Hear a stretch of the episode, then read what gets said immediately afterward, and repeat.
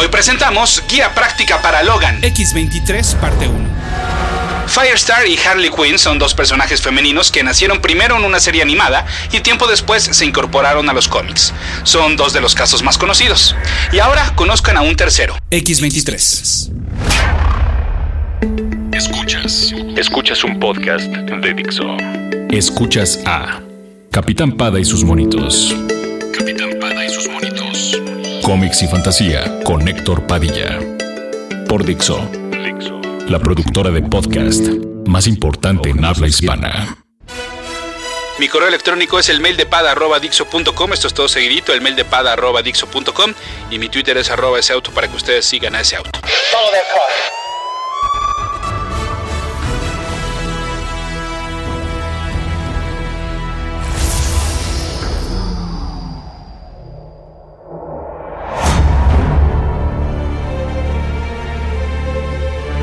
En el verano del año 2000 se estrenó en la pantalla grande X-Men, la adaptación live action de los personajes de Marvel Comics bajo la visión del director Brian Singer, y el cine de superhéroes no volvería a ser el mismo.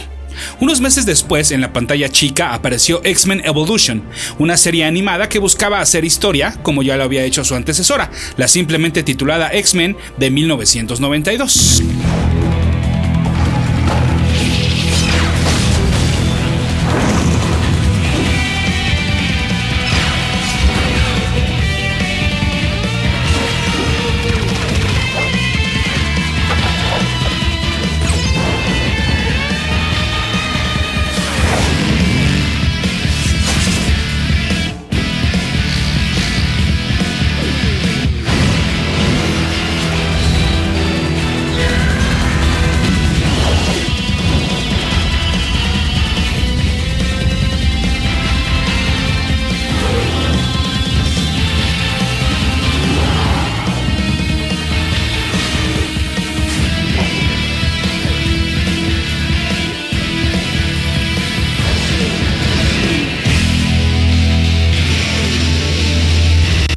X23 debutó en el episodio que lleva su nombre, el número 11 de la tercera temporada de X-Men Evolution, que se estrenó en agosto del 2003. Desde un inicio se dejaron muy claros tanto su origen como sus superpoderes. Se trataba de un clon femenino de Wolverine, con la diferencia no solo de edad, siendo esta una adolescente, sino que ella tenía dos garras en cada mano y una tercera en cada pie. Por lo demás, todo permanece igual: agilidad, factor de curación, sentidos superdesarrollados y más. La creación entonces de este personaje debe acreditársele a Craig Kyle, quien no solo trabajó en la mencionada serie animada de los mutantes, sino también en muchas otras adaptaciones a este formato de los personajes de Marvel. Spider-Man The New Animated Series, Wolverine and the X-Men, Fantastic Four y las películas animadas Ultimate Avengers 1 y 2, Invincible Iron Man, Doctor Strange The Sorcerer Supreme y hasta en las películas Thor y Thor The Dark World. Por otra parte, el crédito de X23 lo comparte con Chris Yost, quien también trabajó en la segunda película de Thor y lo hizo en la tercera entrega, Ragnarok. Además, fue el jefe de escritores de la caricatura The Avengers Earth's Mightiest Heroes después de su experiencia con The Batman, Teenage Mutant Ninja Turtles y Wolverine and the X-Men, entre otras. Pero también tiene una larga carrera en cómics, escribiendo historias de Avengers, Spider-Man, X-Force, X-Men y pues claro, X-23. X-23 se acoplaba muy bien al entorno de X-Men Evolution, pues nos presentaba por una parte a los profesores de la escuela de Charles Xavier, pero también a otros personajes que ya conocíamos en versiones adolescentes. La intención de la serie pues era esa, establecer empatía con un público joven que quizás no conocía a los mutantes y que los acababa de ver en la pantalla grande. Es así que si bien una gran cantidad de la población estaba fascinada con Wolverine, también lo podía estar con su versión joven, X23. La Pinocho del universo Marvel, la llamaron sus creadores, una niña que había sido prácticamente prefabricada y que ahora quería convertirse en una niña normal. Capitán Pada y sus monitos. Pero curiosamente, cuando Marvel introdujo al personaje al impreso, no le tocó a ninguno de estos dos escribir su debut. Y es que más bien lo hizo, eh, debutó pues, en una serie que pues no necesariamente representaba un cómic de los hombres X como los conocemos. Esto ocurrió dentro de NYX, un título que debutó en octubre del 2003. Curiosamente, era escrito por Joe Quesada, ya siendo editor en jefe de Marvel, y dibujado por Joshua Middleton. En estas historias nos enterábamos de los problemas que sufrían un grupo de mutantes sin hogar que vivían en District X, Nueva York. ¿Y por qué digo que no era como un cómic común? Bueno, porque de entrada, pues el estilo de Middleton no era necesariamente el del cómic de superhéroes. Además, este grupito era todo menos eso. Estaban más preocupados por vivir al día que por salvar al mundo. Y porque sus problemas eran, pues tal cual, aquellos que podrían enfrentar unos jóvenes en situación de calle. Por ejemplo, eh, Bobby Soul tenía un hermano, Little Bro, el cual era autista y mudo. Esta situación pudo haber sido provocada después de que fuera abusado sexualmente por uno de los novios de su padre. Y por otra parte, bueno, pues la protagonista de este podcast apareció en el número 3 de NYX, que salió a la venta en diciembre del 2003. Se nos presentó a X23 como una prostituta especializada en todo aquel masoquista al cual le gustara ser cortado. Ella a su vez también se infligía daño con sus garras y pocas veces entablaba conversación con alguien. Su chulo es llamado Zebra Daddy, quien asegura que la quiere mucho, como cualquier proxeneta al cual pues en realidad solo le interesa su mercancía. La verdad es que esta parte de la historia de X23 con el paso de los años pues ya se le hacen cada vez menos referencias, sobre todo pues siendo ella ahora protagonista y personaje principal del universo Marvel. Me recuerda al cómo también en muchas ocasiones se ha borrado el pasado de Catwoman como servidora sexual. La miniserie NYX terminó con el número 7 en agosto del 2005, pero para estas alturas ya había arrancado una serie nueva, en enero del 2005. Capitán Pada y sus monitos.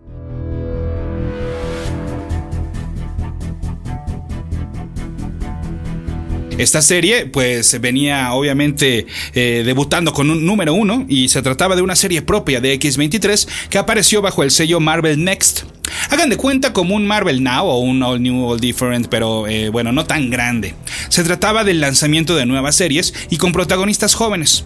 Uno de los ejemplos más trascendentes, además del de X23, pues fue la serie llamada Araña, sí, así en español, con Anya Sofía Corazón, quien ya había protagonizado el resurgimiento de Amazing Fantasy y ahora se hacía llamar de esta manera, Araña, para eventualmente convertirse en la más reciente Spider-Girl.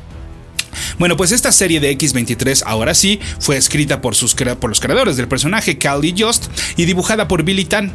La también eh, conocida corrida como Innocence Lost por fin nos narró el origen de este personaje. Al igual que en la caricatura, primero había sido creada para hacer el mal y para convertirse en la asesina perfecta. En la serie animada, a las órdenes de Hydra, pero en el impreso era un poco más complejo que eso. Bueno, pues como el origen de su padre artificial, ¿no? Y sí, es que a lo largo de su corta historia se le han ido agregando y quitando elementos a la historia de X23, por lo que aquí les presento una versión generalizada. Dale Rice fue uno de los científicos involucrados en el proyecto Weapon X, en el original, claro. Y también fue uno de los tantos asesinados por Logan cuando éste escapó después del experimento que le cubrió de adamantio sus huesos. Años después, el hijo de Dale, Sander, decidió continuar con el legado de su padre, ahora trabajando para una organización llamada The Facility y que había obtenido material genético del mutante, recogido por el mismo Dale antes de que fuera asesinado. La tarea era muy sencilla, hacer un clon de Wolverine que asesinara para ellos. El llegar ahí, eso sí no iba a ser tan fácil, partiendo de que la muestra genética que tenían del mutante pues estaba dañada. Entonces The Facility contrató a la doctora experta en estos asuntos, Sarah Kinney, esto no le cayó muy bien, pues muy en gracia a Sander y pues él trató de hacerle la vida imposible a la doctora, investigando sobre su pasado y descubriendo que su padre había abusado de ella. Bueno, pues como les decía, la clonación no iba a ser sencilla y lo único que Sara pudo rescatar de la muestra eh, pues era el cromosoma X, o sea que el clon sería una mujer. Esto no le parecía ni a Martin, el dueño de The Facility, ni a Sander, pues porque eran muy machos. Sara se las puso así. Podemos hacer una clon de Wolverine ahorita mismo o esperar 10 años para ver si lograban hacerlo tal cual con el mismo género. Fue el embrión número 23 el más viable para el experimento y entonces la misma Sarah sirvió como madre postiza para el proyecto X23. A pesar de los esfuerzos de, de Facility por hacer que la niña creciera sin ningún tipo de sentimiento humano, pues Sarah se encargó de tratarla como su propia hija con cariño y educación con actividades como leerle desde que estaba en su vientre, pues Pinocho, la historia de una marioneta que quería ser un niño de verdad. Pero por otro lado, pues a Sander y al resto de Facility le surgía que comenzara a manifestar sus poderes. De hecho, pues en cuanto nació, forzaron su muñeca para ver si contaba con las famosas garras. Y sí, pues dos piquitos le salieron de la mano. Esto además de que la estuvieron bañando con eh, radioactividad y todo para que pues entonces eh, acelerara el proceso. Y pues a los 7 años X-23 comenzó su entrenamiento en artes marciales y los científicos le integraron una modalidad de furia descontrolada que sería activada con ciertos olores para que la niña asesinara a todo lo que se le pusiera enfrente. Le quitaron las garras de las manos y de los pies y se las forraron de adamantio para luego introducirlas de nuevo en su cuerpo y sin anestesia. O sea que aquí, en lugar de inyectar el adamantio como se le hicieron a Wolverine, aquí se fueron por la opción más salvaje. Y pues entonces, claro, por si el crecer bajo estas circunstancias no fuera ya bastante traumante, cada que Sander podía, desquitaba el coraje que le tenía a Logan a través de X-23. Por ejemplo, otro de los experimentos humanos de la organización, Kimura, se la pasaba pegándole y torturando a la joven cada que cometía un error, pues por órdenes de Sander. X-23 trataba de olvidarse del dolor causándose más y cortándose ella misma, aunque su factor de curación entraba a trabajar de inmediato. Ya más entrada en la adolescencia, la joven estaba lista para actuar en misiones especiales. Lo demostró cuando mató a su sensei, mientras ella estaba en modalidad de furia descontrolada. Otra de sus víctimas fue un candidato presidencial y pues así comenzó sus actividades en todo el mundo. No mostraba ningún remordimiento y llegó inclusive a trabajar para el Kingpin. Tener una mutante, pues aunque sea clonado con garras de adamantio, factor de curación, sentidos animales superdesarrollados y encerrado dentro de un laboratorio, no funcionó muy bien para sus creadores la primera vez. ¿Por qué habría que ser diferente en la segunda? Y pues sí, X-23 terminó por matar o dañar severamente a la mayoría de los involucrados, gracias, una vez más, a su modalidad de furia descontrolada, y pues hasta su madre hirió mortalmente. Sarah, antes de fallecer, le dijo que tenía no solo apellido, sino nombre, Laura. Laura Kinney sería a partir de ese momento, pues la identidad de X-23. La chica, ahora huérfana, no podría establecerse en un lugar sin que la gente sobreviviente de The Facility la alcanzara pronto. Así es como llegó su primer encuentro con Wolverine. Como ya se imaginarán, pues este no fue nada amigable y de hecho, pues podríamos decir que hasta X-23 le ganó a Wolverine. Sin embargo, también es obvio que Logan se estaba conteniendo, pues él ya sabía de la existencia de Laura, gracias a una carta que, que él había recibido tiempo antes de escrita por Sarah. Por fin X-23 conocía a una de las figuras que aparecían en unas fotografías que su madre Sara le había dado antes de morir, y que mostraban no solo a Logan, sino al profesor Xavier y a su escuela para jóvenes superdotados. Sí, seguramente esas personas le ayudarían, pero eh, el Capitán América tenía algo que decir primero. Capitán Pada y sus monitos. Fue Steve Rogers, representando a Shield, quien arrestó a X-23 por los múltiples asesinatos que había cometido a lo largo de su corta vida. Pero el supersoldado, al igual que Matt Murdock, su abogado, sabían que pues el adolescente que habían conocido tiempo antes no se le podían atribuir estas muertes, pues su mente había sido manipulada. La buena noticia es que para que el gobierno estadounidense no le hiciera lo mismo, pero ahora empleando sus talentos de este lado, o sea, para su conveniencia, pues estos héroes dejaron libre a X-23. La mala es que una vez más Laura no tenía a dónde ir. Y aquí es donde encaja la pieza de NYX, donde vimos a una Laura que como ya les decía, pues pocas veces hablaba y que con trabajos se hizo amiga de otros mutantes que vivían en la calle. Afortunadamente gracias a estos poco a poco se fue recuperando de sus heridas, tanto físicas como mentales. Pero pues no podía y al parecer no podrá alejar la violencia de su vida, pues cuando quiso huir de su padrote no le quedó de otra más que matarlo para salvar su vida y la de sus nuevos compañeros los cuales pronto serían suplantados por nuevos, pues ahora sí era momento de incorporarla al círculo cercano de los X-Men, y también a que interactuara con más personajes del universo Marvel. Ya viviendo dentro de la mansión del profesor Xavier, le tocó compartir cuarto con Rachel Summers y Kitty Pride. Sus modales, eso sí, todavía necesitaban una pulidita, pero sin duda alguna iba avanzando. Su relación con Wolverine pues ahora sí iba en un camino muy positivo y también fue conociendo a personajes como Spider-Man, Black Widow y Kazar, con quien por cierto tuvo una aventura al lado de los otros hombres X, en donde si no, pues en la Savage Land. Lo malo es que para estas aventuras para y para estas alturas, X-23 estaba usando una versión del más terrible traje que ha tenido Wolverine en su historia. Ese que tiene collar y pulseras de dientitos y huesitos de animales. ¿No lo ubican? Bueno, vayan a Google y busquen en imágenes Fang X-Men Y es que en una aventura contra los Shi'ar, pues este eh, Fang eh, formaba parte de este, ya saben, de este mm, como mm, grupo élite que defiende a los Shi'ar. Y bueno, cuando Wolverine derrotó a este personaje, pues se le hizo buena idea agarrar su disfraz. Y como que pues por allá de 1977 todavía nadie se atrevía a decirle a Logan que la verdad se veía bien ridículo. Y entonces yo no sé por qué creían que en X23 se iba a ver, iba a ver bien este traje. Les digo, vayan a buscarlo. En serio, aquí los espero. Capitán Pada y sus monitos.